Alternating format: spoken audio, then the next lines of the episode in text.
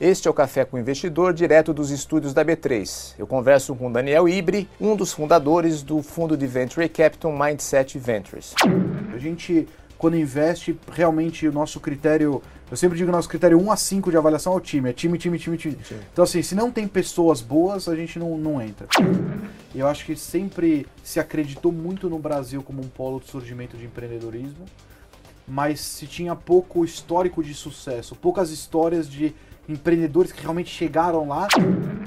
Agora, com essa inundação de dinheiro que está vindo aí, com SoftBank e outros fundos, é, eu acho que a gente ainda tem um gap de empreendedores bons é, e negócios de qualidade para absorver toda essa quantia de dinheiro. Esse é o podcast do Café com o Investidor, apresentado por Ralph Manzoni Jr. Oferecimento Banco Original.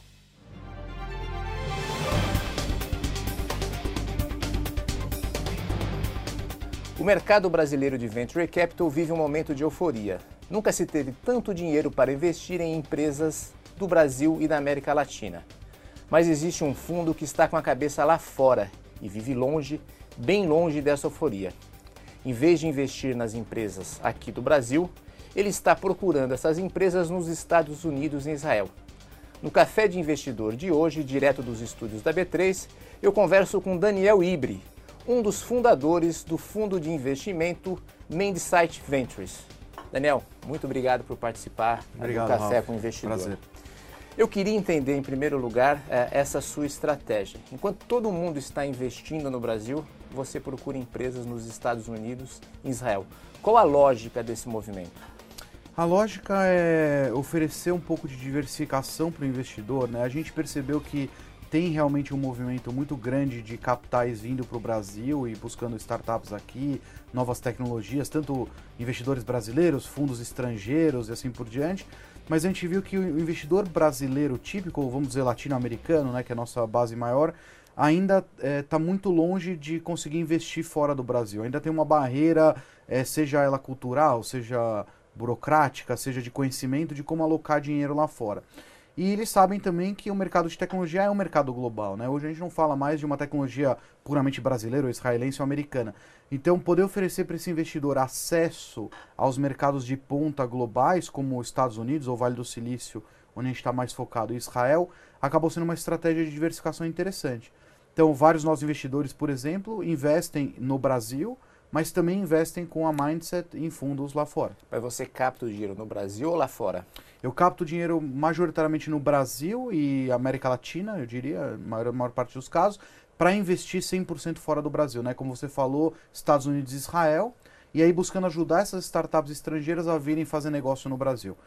É, então eu entendo o seguinte, você ao, ao, captar dinheiro aqui no Brasil, esse movimento de dinheiro que está sendo captado por fundo de Ventures Capital ajuda você também. Ajuda, ajuda. Esse, todo esse, esse movimento, esse aquecimento do mercado é, de venture capital startups ajuda a gente, porque é mais apetite do investidor para colocar dinheiro nisso. E a gente hoje é o único fundo que oferece uma diversificação internacional para esse investidor. Então hoje são vários fundos no Brasil, cada um com a sua particularidade ou estratégia, e a gente é o único que oferece é, um apoio local, um contato local aqui no Brasil, é, e também a possibilidade desse investidor alocar o dinheiro nos países de ponta lá fora tendo também uma equipe lá, né? Que também um, um, fato importante, não é só a gente aqui fazendo investimento lá fora, distante do, da, da, startup, mas também com uma equipe local em Israel e São Francisco que, que acompanha as empresas. É, Estados Unidos é um investimento óbvio, porque no Vale do Silício estão as principais startups no mundo. Por que Israel? Israel é, tem se provado já nas últimas décadas como um dos maiores polos de surgimento de tecnologias e inovação do mundo. É, Israel tem um destaque muito grande em algumas áreas específicas, então Israel é muito reconhecido por tecnologias de água, por exemplo. Né? É um país que teve que se reinventar no meio do deserto para prover água potável para a população, e daí, obviamente, surgem várias coisas. Uh, cibersegurança também é um setor muito forte, então muita tecnologia que sai do exército, do uso militar e acaba virando uso civil Sim. e startups. É, agronegócio, por conta também das, das pequenas uh, produções, kibbutz, etc. Então, uh, e agora também tem um movimento grande de fintechs. Então, Israel tem se destacado. Hoje é o maior número de startups per capita do mundo é Israel. É uma das maiores alocações de investimento em P&D está em Israel.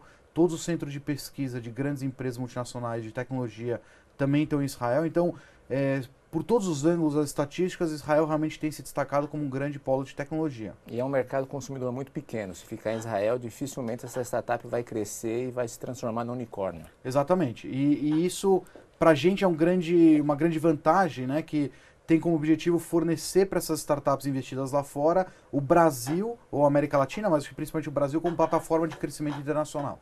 Então, como você mencionou, Israel é um país super pequeno, né? Tá chegando a 9 milhões de habitantes Uh, e é um mercado consumidor pequeno. Então é muito natural para uma startup israelense começar em Israel, testar em Israel e sair de lá e começar a, a vender num mercado alternativo, normalmente Estados Unidos ou Ásia. E a gente poder ajudar essas empresas a fazer negócio no Brasil e usar o nosso tamanho de país como, como plataforma de escala tem se mostrado bem, bem interessante. Você já investiu em quantas startups? Até agora foram 40 startups investidas, uh, estão divididos mais ou menos metade Estados Unidos, metade Israel. São dois fundos, aproximadamente 21 milhões de reais esses fundos. De dólares, é, exatamente. Dólares, então é. a gente captou já dois fundos, uh, ah, 21 milhões de dólares, a gente começou na metade de 2016, então vamos completar três anos agora. Tem sido bastante rápido para a gente. É, e estamos começando a captar o próximo fundo agora no começo de agosto. Daniel, é, eu queria saber como você convence as startups dos Estados Unidos e de Israel de que um fundo brasileiro é, vale a pena receber dinheiro de um fundo brasileiro. É, boa pergunta, Ralf. Na verdade, é, o segredo está justamente na, na, sua pergunta, que é o fundo brasileiro, né? Então, uh, por incrível que pareça, para alguns de nós, e até para a gente, na expectativa inicial que a gente tinha, uh, o Brasil vende muito bem lá fora. Principalmente Israel. Né? Israel, como a gente falou no último bloco, é um mercado consumidor super pequeno, que precisa ir para um mercado consumidor grande para conseguir crescer, e o Brasil é um mercado mais do que provado uh, de ponta para as tecnologias. E mesmo para o mercado americano, a gente tem exemplos que eu vou te contar depois de algumas empresas que estão focando em países emergentes ou países com algumas características socio, socioeconômicas diferentes que olham o Brasil também como plataforma de crescimento. Então, o nosso apelo para essas empresas internacionais é muito esse de poder realmente ajudar as empresas a montarem as suas operações aqui no Brasil. E como você chega até elas? A gente começou em 2016 com um apoio muito grande da Microsoft. A gente fez um acordo global de parceria com a Microsoft no começo.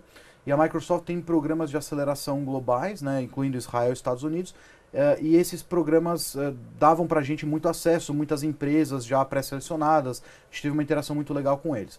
Conforme a gente foi crescendo, ganhando presença local e consolidando a nossa, a nossa marca e a nossa ajuda, as empresas começaram a procurar a gente. Então hoje as nossas fontes vêm muito via aceleradoras locais, né? Então Y Combinator, Techstars, 500 Startups, qualquer aceleradora que são dos Estados Unidos, que essas né? são americanas, aceleradoras eh, israelenses também. Então isso provê muita muita oportunidade.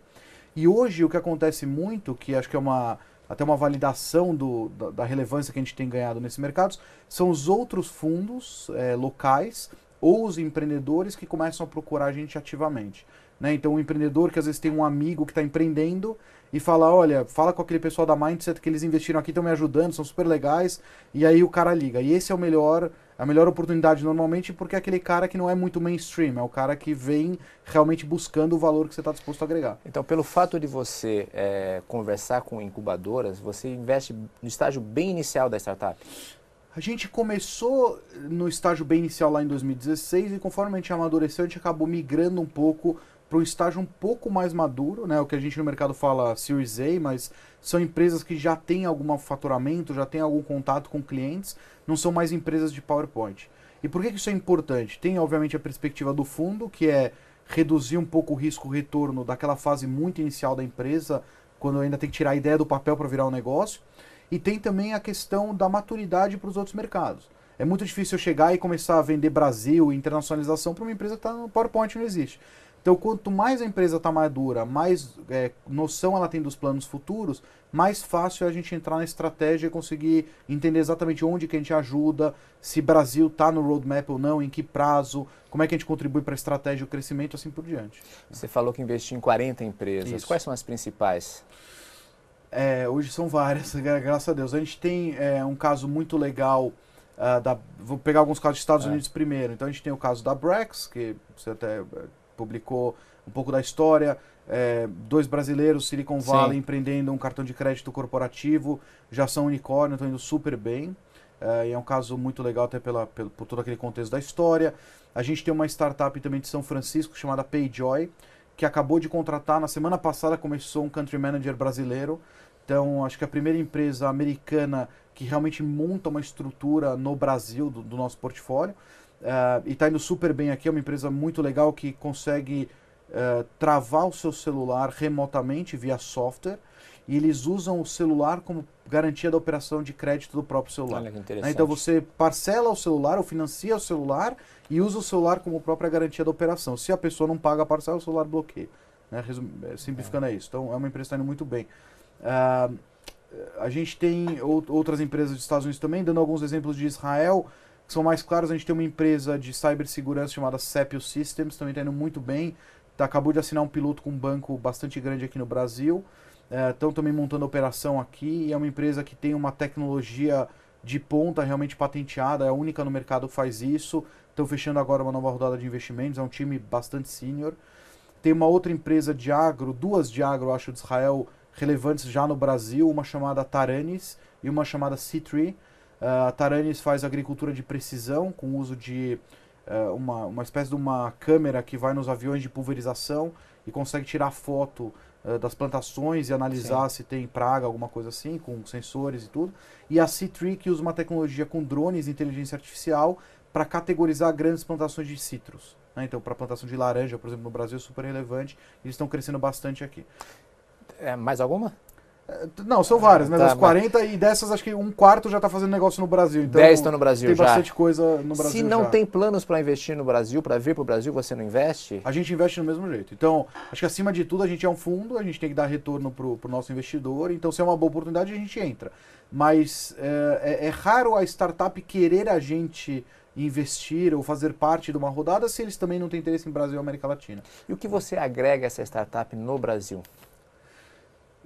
A primeira coisa que a gente a gente acabou montando uma metodologia ao longo dos anos. Né? A gente percebeu que a parte mais importante quando uma empresa está vindo para cá são realmente os clientes. Então, às vezes a startup tem aquela euforia de crescer rápido, se desenvolver e a pessoa quer vir para cá montar uma empresa, contratar gente. A gente fala, calma, vamos primeiro ver se tem cliente, se tem apelo é, eh, para um público eh, comprador daquele tipo de tecnologia. Então, a primeira coisa que a gente faz é uma imersão no mercado, a gente busca, e aí a vantagem da gente ter uma rede muito grande aqui de investidores e parceiros, então a gente consegue uma penetração muito grande no mercado e analisa, faz aí um roadshow de normalmente uma semana com essas empresas para buscar potenciais clientes. Se a gente percebe que tem apetite, os clientes engajam, começam um piloto, etc., aí a gente vai definir qual é a melhor estrutura. Tem empresa hoje da, dessas que estão fazendo negócio que vende um software de Israel, Estados Unidos, para uma empresa brasileira, emite uma invoice, a empresa paga e está tudo certo. Tá. E, e, às vezes essas pessoas contratam um brasileiro que está em São Francisco ou em Tel Aviv para dar um suporte em português lá. Tem outros casos que precisa de gente local. Então a empresa, é o caso da PayJoy, por exemplo. Então eles vão montar uma subsidiária aqui, aí tem toda a questão jurídica. Putz, como é que eu monto um CNPJ? Como é que eu faço a transferência da propriedade intelectual? Então isso a gente ajuda muito com a parte legal. Tem também escritórios parceiros. Depois vamos para a questão da contratação. No caso da PayJoy, porque é o mais recente de novo. Tá. Preciso contratar um country manager. Legal, a gente consegue não só divulgar a vaga, a gente tem alguns headhunters parceiros, a gente entrevista todos os candidatos também para buscar qual é o melhor fit, pega a referência e tal. Então a gente, a gente tenta realmente botar a mão na massa para ajudar essa empresa que às vezes não sabe nada de Brasil, a não ser que tem Sim. praias bonitas, a, a, começar a fazer negócio e contratar gente aqui. Daniel, a gente tem apenas um quadro fixo aqui no Café com o Investidor, é quando a gente escolhe, na verdade você escolhe uma das empresas na qual você investiu e explica detalhadamente quais as razões que fez você investir nessa empresa. Legal. Você quer falar sobre a Cepio Systems. Isso. O que, é a Cepio System, em primeiro lugar? A CEP é um caso muito legal, é, dentre vários eu escolhi esse porque acho que ele tem, é, é, fácil explicar algumas características muito claras da empresa que explicam um pouco do nosso racional de por que investir. Então a CEP é uma empresa de cibersegurança, é, oriunda aí de um grupo de executivos seniors, vou falar um pouco mais do time, uh, que trabalhou nas unidades de elite do exército israelense. E é uma tecnologia que protege as empresas, normalmente grandes empresas, contra ataques via hardware. Então hoje existe uma preocupação premente das empresas de invasão via software, né? aquele típico hacker que fura o firewall e invade o seu servidor e tal.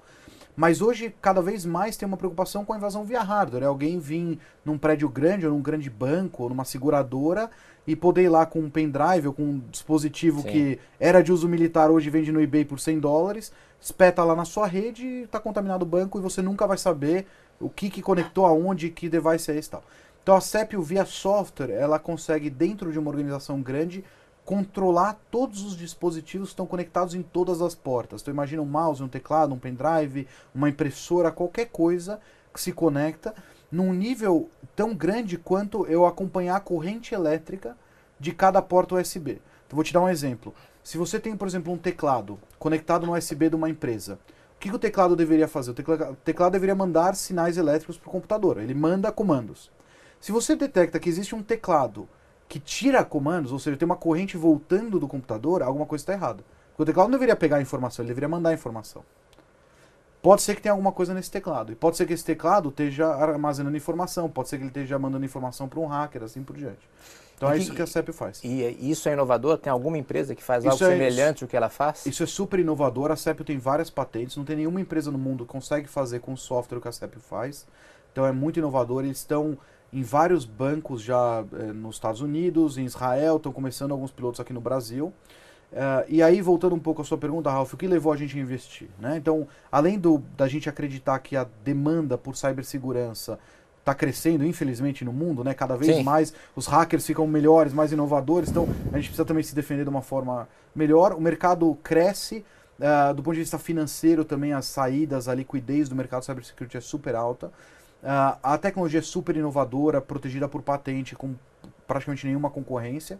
E além de tudo isso, o time é extremamente forte. A gente, quando investe, realmente o nosso critério. Eu sempre digo que o nosso critério 1 a 5 de avaliação é o time. É time, time, time, time. Sim. Então, assim, se não tem pessoas boas, a gente não, não entra. E o caso da CEP, isso é muito claro. São quatro é, cofundadores, super seniors aí de mais de 40 anos. É a terceira empresa deles juntos. Eles já trabalham juntos há mais de 20 anos, já venderam duas empresas antes. É, então tem ali uma dinâmica do time boa, uma formação excelente, todos oriundos aí das forças de elite do exército. Uh, e, um, e, um, e um grupo de conselheiros também muito forte. Então você tem lá o ex-chefe do Mossad, o Serviço Secreto de Israel está no, tá no conselho, um ex-diretor do DOD, o Departamento de Defesa dos Estados Unidos, e da, daí por diante. Né? Então é um time realmente muito forte, maduro, que sabe o que está fazendo, que tem aptidões complementares, e isso que tem levado a empresa a um crescimento muito acelerado. A gente conheceu eles por conta do nosso relacionamento com a Microsoft lá atrás. Não era o momento de investir, então foi uma empresa que a gente acompanhou por quase um ano. Até o momento certo, a gente investiu, começou a ajudar no Brasil. Depois disso, eles captaram, mas estou fechando agora uma segunda rodada já depois da nossa. É, então é uma empresa que está indo super bem e a gente acredita bastante. Ela já está no Brasil. Você imagina que tem boas perspectivas para ela no Brasil? Tem excelentes perspectivas. O Brasil é um mercado bem bastante consumidor de cibersegurança, né? É, a gente tem bancos brasileiros super Sim. fortes e seguradoras, etc. Então a gente tem perspectivas boas. Todas as reuniões que eu fui aqui foram excelentes. É uma questão agora um pouco mais de gerar awareness que a gente fala, né? É o cliente potencial entender que aquilo realmente é uma ameaça, né? A cibersegurança tem uma, uma questão engraçada que ela parece um pouco um seguro. Se você paga um seguro e reza para nunca ter o problema. Claro. Cybersegurança é isso. É difícil você pagar uma coisa que você nunca teve o problema. Só que o dia que você tiver, você vai falar, por que eu não contratei aquela solução? Era tão mais barato do que ter que lidar com o problema. Então, é um ciclo de venda sempre de convencimento de que a empresa está exposta àquele tipo de ameaça. É, mas acho que isso vai mudar porque a República inteira acabou sendo hackeada recentemente. Por, por curiosidade, a solução da... Por um aplicativo da, israelense. Por um aplicativo israelense. É. A, a, a que é o caso do, do o Telegram não é israelense, ele é russo, O não? Telegram é russo, é. é. Mas o aplicativo lá que invadiu os celulares era, era de origem israelense. Então, mais uma curiosidade, se os políticos estivessem usando uma solução da CEP, teria tido esse problema? Eles teriam conseguido ter é, segurança e os seus celulares não terem sido invadidos? Eu vou te responder com uma licença técnica, porque que eu não, não, não entro na tecnicidade da solução. Mas a princípio a solução da CEP não está desenvolvida para celulares, né? Está desenvolvida para computadores e para redes. Então, a princípio, eu acho que não, não teria mudado essa, essa coisa. Existem outras soluções é, só para celulares. Tá? No caso da CEP, ela tenta proteger as empresas mesmo, né? os computadores. Então, se tivesse invadido, por exemplo, o computador do presidente da República e etc., aí certamente teria sido. Se a CIA tivesse usado uma solução como a CEP, na época do Snowden, eh, tivesse boas políticas de segurança, pode ser que os dados não tivessem sido roubados. Né? Então, mais ou menos por aí. Tá. E como você imagina uma saída da CEPIO? O mercado de cibersegurança é um mercado muito ativo em M&As. Né? Tem muita liquidez no mercado, as grandes empresas, tanto de tecnologia como as empresas de segurança mesmo, como Symantec e outras, é, Checkpoint, são grandes compradoras de empresas. Então é um mercado que a gente acredita que tem uma possibilidade de um M&A aí no curto prazo bastante rápida. É, a CEP é uma empresa que já foi assediada, é, obviamente que o timing ainda não é bom, ainda é uma empresa que ainda está pequena proporcionalmente, ainda está com grande potencial de crescimento. Então a gente espera que ela fique um pouco mais madura antes de ser vendida, mas é uma empresa que a gente não acredita que vai ter dificuldade de, de liquidar no futuro. Os, os investidores de venture capital eles são uma espécie de caçadores de, de empresas, de startups. Na verdade, eles são caçadores de talentos. Eles buscam descobrir talentos e empreendedores que são capazes de levar as empresas para um outro estágio. E você tem uma história incrível. Você é um dos primeiros investidores a reconhecer, a conhecer e viu que havia talento no Henrique Dubugras. O Henrique Dubugras hoje, para quem não conhece, é um dos fundadores da Brex, que é uma empresa que é uma das queridinhas, uma das sensações do Vale do Silício, avaliada em 2,6 bilhões de dólares. Conta pra gente essa história de como você conheceu o Henrique do Bugras. Ralf, a história é muito legal. Eu tava. Bom, eu comecei a fazer Venture Capital em 2012, comecinho de 2012, finalzinho de 2011. E naquela época era até engraçado, porque se falava muito pouco de Venture Capital no Brasil, né? é, não tinha uma quantidade boa de fundos, de investidores ainda era muito pouca coisa desenvolvida. E eu comecei a buscar conhecimento loucamente no Brasil e fora. E naquela época tinha uma conferência que tinha um certo prestígio, que hoje não acontece mais, chamada AVCC, que é America's Venture Capital Conference, uma conferência em Miami, que juntava investidores americanos e latino-americanos. Então eu fui para essa conferência em dezembro de 2012 participar e, e foi muito interessante porque antes da conferência eles fizeram uma competição, um hackathon, em que vários grupos ali desenvolviam suas soluções e os 10 melhores ou 5 melhores apresentavam para uma banca no final do evento e o ganhador ganhava um prêmio, tinha um cheque do prefeito de Miami, tinha toda uma celebração. E me chamou muita atenção porque quando eu estava lá vendo essas finais, um dos grupos finalistas era o do Henrique, uh, junto com mais dois, dois colegas, o Anderson e o Gustavo, e eles apresentaram um aplicativo de dating chamado Ask Me Out. Na época não existia Tinder, mas era uma coisa muito Sim. parecida com o Tinder. Era como é que eu convido as amigas das minhas amigas para sair via Facebook. Então era uma coisa assim. Era uma tese interessante. Eu nunca fui muito fã de como investidor de aplicativos de dating, mas era uma tese legal. Só que os meninos eram realmente muito talentosos. A apresentação que eles fizeram foi excelente. Eles fizeram todo o aplicativo, lançaram, programaram tudo durante o período do hackathon. E eles ganharam essa competição, ganharam um prêmio, tudo. E eu fiquei muito impressionado. Eu falei, poxa, eu tô aqui em Miami e vejo um hackathon que tem gente da América Latina, dos Estados Unidos inteiro, e tem três meninos brasileiros. Na época o Henrique tinha 17 anos. Eu falei, pô, tem um menino brasileiro de 17 anos, faz uma apresentação excelente e ganha isso, né? Alguma coisa eles têm. Então, quando eu lembro, quando terminou o evento, eu fui conversar com eles, falei, olha, é... perguntei para eles a história deles, eles me contaram, e eu falei, olha, o que, que vocês vão fazer agora? Vocês ganharam o prêmio, parabéns, vocês vão ficar aqui em Miami, vocês vão voltar para o Brasil?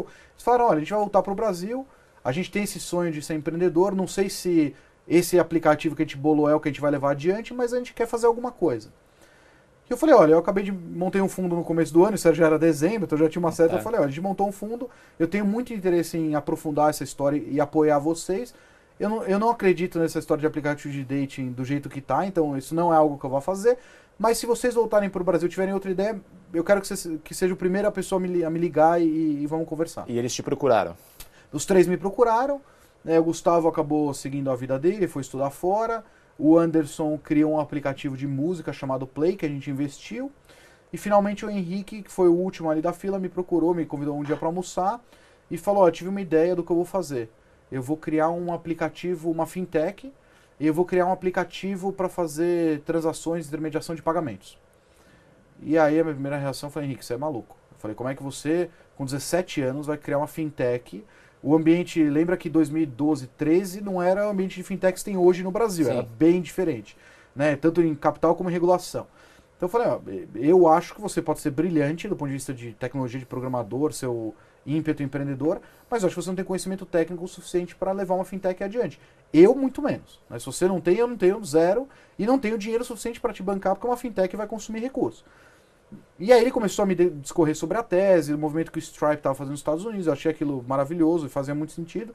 E eu, e eu provoquei ele e falei, Henrique, faz o seguinte, se você trouxer outro investidor que conheça muito desse mercado para agregar a gente e coloque dinheiro junto, eu coloco e a gente faz, faz esse negócio funcionar. E ele trouxe? Ele trouxe o André Street da Arpex, na época que é uma referência em fintech, até hoje é um cara que eu admiro bastante, O André Street, que hoje é um dos fundadores que hoje é um dos da fundadores Estônia. da Stone, que é um caso de sucesso brasileiro, super admirado lá Abriu fora. capital lá fora, vale É, mais de 10 bilhões de, exatamente. de dólares. Exatamente. Então o André estava começando ali a, a montar a Stone, mas já era uma referência, é um cara espetacular.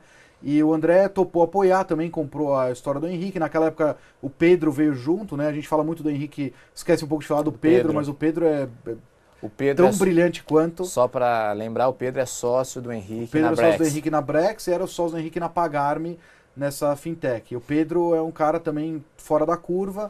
E naquela época ele tinha 16 anos, na época da Pagarme. Ele é um ano mais novo que Henrique. Então você, vo- você e o André Street, com o fundo Arpex, A investiram na Pagarme. fazer, mo- fundamos a Pagarme junto com eles, eu coloquei dinheiro, o André colocou dinheiro, o Henrique e o Pedro foram praticamente incubados dentro do prédio da Arpex ali na época na Faria Lima.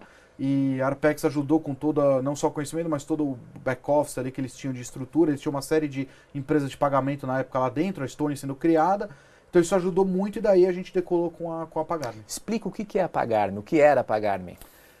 A Pagarme começou como um meio de pagamento digital, né? Na verdade era um gateway de pagamentos, né? simplificando, e ela acabou e, e- e é engraçado falar isso porque hoje olhando o movimento do Nubank, até da Brex, você vê o quanto que o, o- a satisfação do usuário, a interface, né? o que a gente fala de UI, UX, Sim. etc.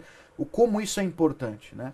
A Pagarme, ela tinha uma proposta de valor muito clara que era: eu sou um meio de pagamento, e tinham outros na época, hoje muito mais, mas eu sou uma- um meio de pagamento fácil, simples, rápido. Então, se você está montando o seu site, um e-commerce, qualquer coisa, e quer integrar um meio de pagamento, são essas três linhas de código, copia, cola lá, você está aceitando. Então, era tudo para facilitar a vida ou do desenvolvedor, ou do programador, ou do empreendedor, ou de alguém que estava começando um negócio. Que é a mesma pegada da Brex. Que é como é que eu crio um cartão de Sim. crédito fácil, simples, rápido, digital, para que o empreendedor ou um pequeno empresário possa ter um cartão de crédito sem ter que ficar provando histórico de crédito, um monte de coisa chata para um banco, sendo que eu sou uma startup e tenho outras coisas para fazer. E você tinha um fundo que investiu na Pagarme e você teve que sair de- eh, da Pagarme. É, eu tive um fundo chamado Grid Investimentos, esse foi meu primeiro fundo lá no começo de 2012. A gente investia no Brasil na época. Então essa essa essa essa estratégia de investir em startups no Brasil, mas sempre ajudar muito. Eu sempre fui muito próximo do empreendedor, muito mais do que o viés financeiro, eu sempre fui o viés de eu gostava de brincar na época que a gente coempreendia. Então a gente montou na época da Grid uma espécie de um coworking, toda empresa que eu investia ia para o mesmo espaço. E aí, e aí é legal, porque aí eu sentava com eles e a gente trabalhava junto e era uma, uma energia muito boa.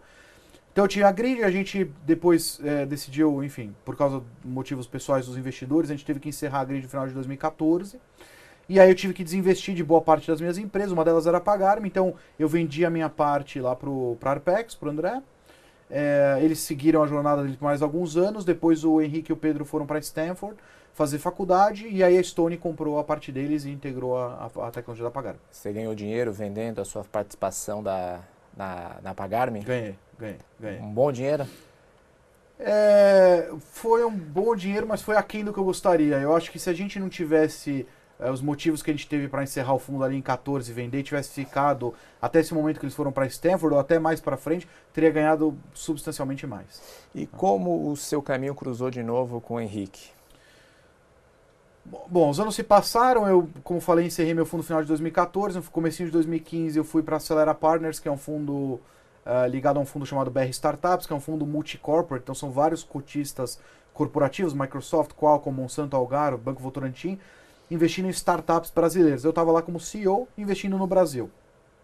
E aí teve um hiato entre o Henrique e o Pedro irem para Stanford, eu ir para Acelera, começar a investir no Brasil. A gente se falou, mas acabou distanciando aí por um, dois anos. Nesse ínterim, eu, eu mon- monto a Mindset na metade de 2016, a gente sai da Acelera, eu começo a investir Estados Unidos e Israel, como a gente já falou aqui, o fundo cresce. E numa dessas minhas indas, eu tenho ido muito para os Estados Unidos, numa dessas minhas indas a, a São Francisco, eu falei, poxa, eu preciso falar com o Henrique, faz tempo que a gente não se fala. E eu mandei uma mensagem para ele falei, poxa, Henrique, tô, vou estar em Bay Area, vamos tomar um café, eu preciso, quero saber como tá indo a faculdade e tal. Ele falou, ah, legal, passa no meu escritório aqui. Eu falei, como escritório? Você não está em Stanford? Você não está fazendo faculdade? Ele falou, não, cara, já larguei a faculdade. Você não sabia que ele não tinha sabia, largado a não faculdade? sabia. Para mim ele estava na Tá. faculdade, segundo ano. Ele falou, não, não, não tem faculdade, já larguei, muito... sabe, Tava muito boring, tava muito chato para mim, eu larguei e comecei outra empresa. E aí nessa hora que eu já me caiu a ficha, falei, putz, perdi o time. Já, já, com certeza é tarde demais. Eu falei, bom, tudo bem, vamos conversar. Então fui até o escritório dele, da, da... não era Brex na época, era, uma- era um outro nome, eles estavam, tinha acabado de comprar o nome Brex, estavam migrando. Ah, era um escritório ali na Market Street em São Francisco. ti- Tava ele e o Pedro, acho que era uma sexta-noite. Tava entrevistando o, o pessoa que ia ser o mais senior. Devia ter meia dúzia de pessoas lá. E a gente conversou e eu falei, poxa, o que, que você tá fazendo? E ele me contou a tese por trás da Brex. Eu achei de novo brilhante. Falei, legal, quero entrar. Ele falou, mas como você quer entrar? Você não está gerenciando aquele fundo no Brasil, que investe no Brasil? Eu falei, não, Henrique, pô, já estou em outro fundo, agora eu só invisto aqui, tem tudo a ver com o que eu faço. Ele falou, agora já foi. Assim, já captou duas, três rodadas, o negócio já está bastante demandado de investidores. A gente vai lançar público, né? Lembra que a Brex teve um hiato aí de talvez um pouco mais de um ano entre o que eles fizeram Sim. e o público. Então, estava um pouco nesse ato. Falou, a gente vai anunciar em público, mas já fizemos muita coisa. E na próxima que der, você entra. E, aí E você entrou? Aí eu entrei na Então próxima. você é um dos, dos investidores da Brex. Aí a gente é um dos investidores da Brex e a gente acompanha de perto e, enfim, tem um que- relacionamento o- muito bom com eles. O que você viu no, no Henrique ou no Pedro, desde o começo, mas em especial no Henrique, porque você descobriu ele lá atrás, quando ninguém ainda olhava para o Henrique como um potencial, um potencial empreendedor. O que, que ele tem de diferente? Quais são as características que são muito boas do Henrique? Eu acho que o Henrique, ele, ele tem uma coisa que acho que é óbvia, que todo mundo repara, ou quem lê as notícias percebe, que é uma, acho uma genialidade muito acima da média. Né? E essa inteligência dele é, é muito nítida para quem lê as notícias pro lado técnico. Então, óbvio, ah, ele tem uma baita visão de mercado, ele tecnicamente é muito bom, ele programa muito bem, ele entende as coisas. Então, isso tem a ver um pouco com a genialidade dele para matemática, engenharia, etc. Mas um outro lado que acho que me chamou muito a atenção desde o começo foi a maturidade dele. Né? Eu acho que eu não esperava ter as conversas que eu tive com ele quando ele tinha 17 anos. Eu falava, eu, eu me pensava com 17 anos e ficava deprimido. Eu falava, pô, não é possível, por que que eu não era assim? Então ele tinha uma maturidade muito grande, negociou contrato de investimento comigo, falamos sobre futuro, falamos sobre visão de negócio. é, sabe, ele sempre foi muito maduro, sempre teve muita consistência no que ele falou, sabe, sempre foi muito correto e sempre teve muita noção onde ele queria chegar. Sabe, ele sempre mirou um objetivo muito claro, muito grande e construiu para chegar lá. Isso sempre me chamou muita atenção. Ele sempre executou exatamente o que ele se propunha. E foi assim na Pagarme tem sido assim na Brex. Então, é, e é uma pessoa que obviamente inspira, né? Uma pessoa que tem a história dele, que consegue liderar a gente. É, você vai hoje na Brex, boa parte dos funcionários é mais velha que o Henrique. Né? Então você se coloca num papel Com o do- Henrique e o Pedro, hein, mas- CEO. E o Pedro, que é um ano mais novo, né? Então você coloca o Henrique lá como CEO com 20 e poucos anos e você tem pessoas muito mais seniors com uma baita experiência. Então você conseguir ser inspirado por um líder, liderado por uma- um CEO de 20 e poucos anos, não é um papel para qualquer um. E eu acho que o Henrique consegue exercer bem essa função. Daniel, no começo da conversa eu falei sobre euforia no mercado brasileiro. Existem diversos fundos que estão fazendo captações milionárias no Brasil. Ou seja, tem muito dinheiro que está chegando para se investir em startups aqui no Brasil. Na sua opinião, o que, que explica essa euforia? Eu acho que o que começa a explicar essa euforia, além eh, do, do cenário macroeconômico geral, né, um pouco de estabilidade econômica, boas perspectivas de crescimento, taxa de juros em, em baixa, eu acho que esse é um cenário macro super favorável. Mas eu acho que uma das coisas que mais explica esse fenômeno é a- são as primeiras histórias de sucesso vindas do Brasil. E eu acho que sempre se acreditou muito no Brasil como um polo de surgimento de empreendedorismo mas se tinha pouco histórico de sucesso, poucas histórias de empreendedores que realmente chegaram lá. E o que é chegar lá para um, um estrangeiro? É chegar lá no padrão global, não é chegar lá pra gente. Não é o cara fez dinheiro, é o cara fez dinheiro de verdade. Quais são essas E histórias? acho que essa história começou com a 99, né? Acho que a 99 realmente, reconhecidamente, puxou a fila aí de, de unicórnio, se a gente quiser usar esse termo, Tá. mas de empresas reconhecidas como startups made in Brasil, mas de tamanho respeitável globalmente. Então acho que a 99 puxou a fila, isso foi uma coisa muito significativa, uma startup vinda do Brasil, chegar num valuation de um bilhão, ser vendida, é, devolver essa liquidez para os investidores, para os fundadores, foi muito significativo. E depois dela a onda começou a vir, né? Então vários outros unicórnios. Você vê agora no Bank avaliado em 10 bilhões de dólares, é um case Sim. maravilhoso, é, sabe, feito no Brasil, uma tese muito encaixada para as dificuldades do mercado brasileiro, agora expandindo para a América Latina. É, então, várias outras empresas vindo aí nessa curva. Isso, eh, aliado ao cenário macro, acho que puxa um pouco dessa euforia para o Brasil. Além do que, Ralph, os outros mercados com, começam a ficar um pouco crowded, né? Então tem muita gente olhando agora para a Índia, para Sudoeste Asiático, mas é, são poucos os mercados novos que tem muita coisa surgindo de padrão global e que ainda não tem uma abundância de capital tão competitiva como o Vale do Silício. E o Brasil certamente é um deles. Então, o Brasil mostra que tem ainda muita oportunidade. Você acredita que o ecossistema brasileiro está maduro, então, para receber essa quantidade gigantesca de eu, recursos? Eu acho que ele está caminhando para ser maduro. Eu não acho que ele está maduro ainda. O que, que falta para é... ficar maduro? Eu acho que falta um pouquinho mais do que já vem acontecendo. Mais tudo. Mais, mais empreendedor, é. mais saída, mais M&A, mais IPO, mais VCs. Eu acho que precisa de mais, precisa de mais volume, mais história de sucesso, mais case. Eu acho que ainda é pouco para o tamanho do Brasil, para o potencial que a gente tem ainda, e para o tamanho do dinheiro que está vindo, como você mencionou. Eu acho que ainda é pouco. Mas eu acho que é uma coisa que vai acontecer muito rápido. Os próximos dois, três anos acho que vão, vão realmente mudar o cenário. Você não acha que há um risco de uma bolha? Uma bolha no sentido de que muitos fundos, fundos internacionais, estão começando a olhar para o Brasil de uma outra forma, colocando recursos aqui. Eles vão colocar esses recursos e esses projetos, por falta de empreendedores, não serem bem sucedidos. Aí você tem o refluxo, o estouro dessa bolha. Existe esse risco? Eu, eu não sei se eu chamaria isso de bolha. Eu, eu acho que a gente ainda está muito aquém do, de bater nesse teto preocupante mas eu acho assim, desde que eu me, me entendo como investidor, sei lá, 2010, 11, quando eu comecei a fazer investimento anjo, que eu ouço, sempre que eu vou em algum evento de VC, tem qualquer é, fundo falando na, no, no, palco, eles falam assim, e, e alguém pergunta, tem mais empreendedor ou mais dinheiro? Aí o fundo sempre responde, tem muito mais dinheiro, a gente tem dinheiro parado, não acha empreendedor bom. Eu ouço isso desde 2010. E continua sendo uma realidade, com gap reduzindo cada vez mais, mas é uma realidade. E agora com essa inundação de dinheiro que está vindo aí, com SoftBank e outros fundos, é, eu acho que a gente ainda tem um gap de empreendedores bons é, e, e negócios de qualidade para absorver toda essa quantia de dinheiro. A boa notícia é, com essa enxurrada de dinheiro e com os cases de sucesso, os empreendedores ganhando dinheiro, empreendedores bons ou que não eram empreendedores começam a pular no mercado.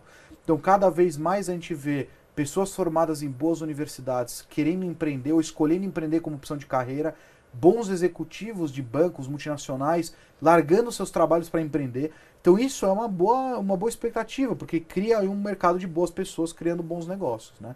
Então eu não acho que vai haver uma bolha, eu acho que a gente tem um risco de inflar um pouco os valuations ali no, no começo por causa da abundância de dinheiro. E eu acho que a gente, como ecossistema, Brasil, ainda tem que resolver um pouco do problema do final da história, né? Quer dizer, não adianta a saída, eu ter... você está falando. Exato, não adianta eu ter muito dinheiro, empreendedores bons, isso a gente está tá andando, está indo super bem, mas eu preciso ter boas saídas porque esse capital precisa se reciclar. Eu preciso de história de sucesso, eu preciso devolver esse dinheiro para o fundo para que esse fundo possa investir de novo em novos empreendedores. E esses empreendedores, é um movimento muito comum lá fora, é o empreendedor que teve uma história de sucesso, ele realimenta o ecossistema. Então ele pega esse dinheiro, começa a investir em, como anjo, investe num fundo, vai dar mentoria, vai dar palestra, vai dar aula. A gente precisa desses caras devolvendo para o ecossistema o que, eles, o que eles aprenderam. Então a gente precisa ainda fazer mais desse ciclo para que o Brasil se, se sustente a longo prazo. Você conhece investidores nos Estados Unidos, eh, investidores não, perdão, você conhece empreendedores nos Estados Unidos e em Israel e conhece os empreendedores aqui no Brasil. Qual uhum. a diferença entre eles? Existe alguma diferença? Eu acho que existe, mas é uma diferença que cada vez fica menor. Né? As, se você perguntasse isso para mim há dois, três anos atrás, uh, o que você ia ouvir de mim e de outros é que o brasileiro ainda tem muita cabeça local e o estrangeiro pensa muito global. Mudou Todo mundo isso. falou isso por muitos anos. Está mudando. Eu acho que está mudando, né? É. O, o, brasileiro cada vez mais olha para fora e olha sempre a América Latina. Poxa, a América Latina está aqui do lado, é um mercado potencial grande, é razoavelmente fácil fazer negócio. A gente tem boas empresas expandindo para a América Latina, então eu acho que a gente tem que começar a pensar global. Né? O Brasil, do ponto de vista de uso de tecnologia, ele é um Brasil muito de inovação de modelo de negócio, né? muito de adaptação de tecnologia para resolver problemas locais Sim. ou para a realidade nacional. O que não é bem a verdade lá fora. Se a gente olha principalmente Israel, a gente está falando de um país que é realmente produtor de tecnologia. Então são grandes inovações, patentes, pesquisas acadêmicas do exército que saem para virar empresas. Enquanto que o Brasil cria pouca tecnologia, ele usa muita tecnologia. Né? Então acho que ainda a gente precisa também é, resolver um pouco esse gap do Brasil criando realmente inovação, criando tecnologias novas e aí obviamente começar a desenvolver negócios de tamanho é, maior no Brasil. Né?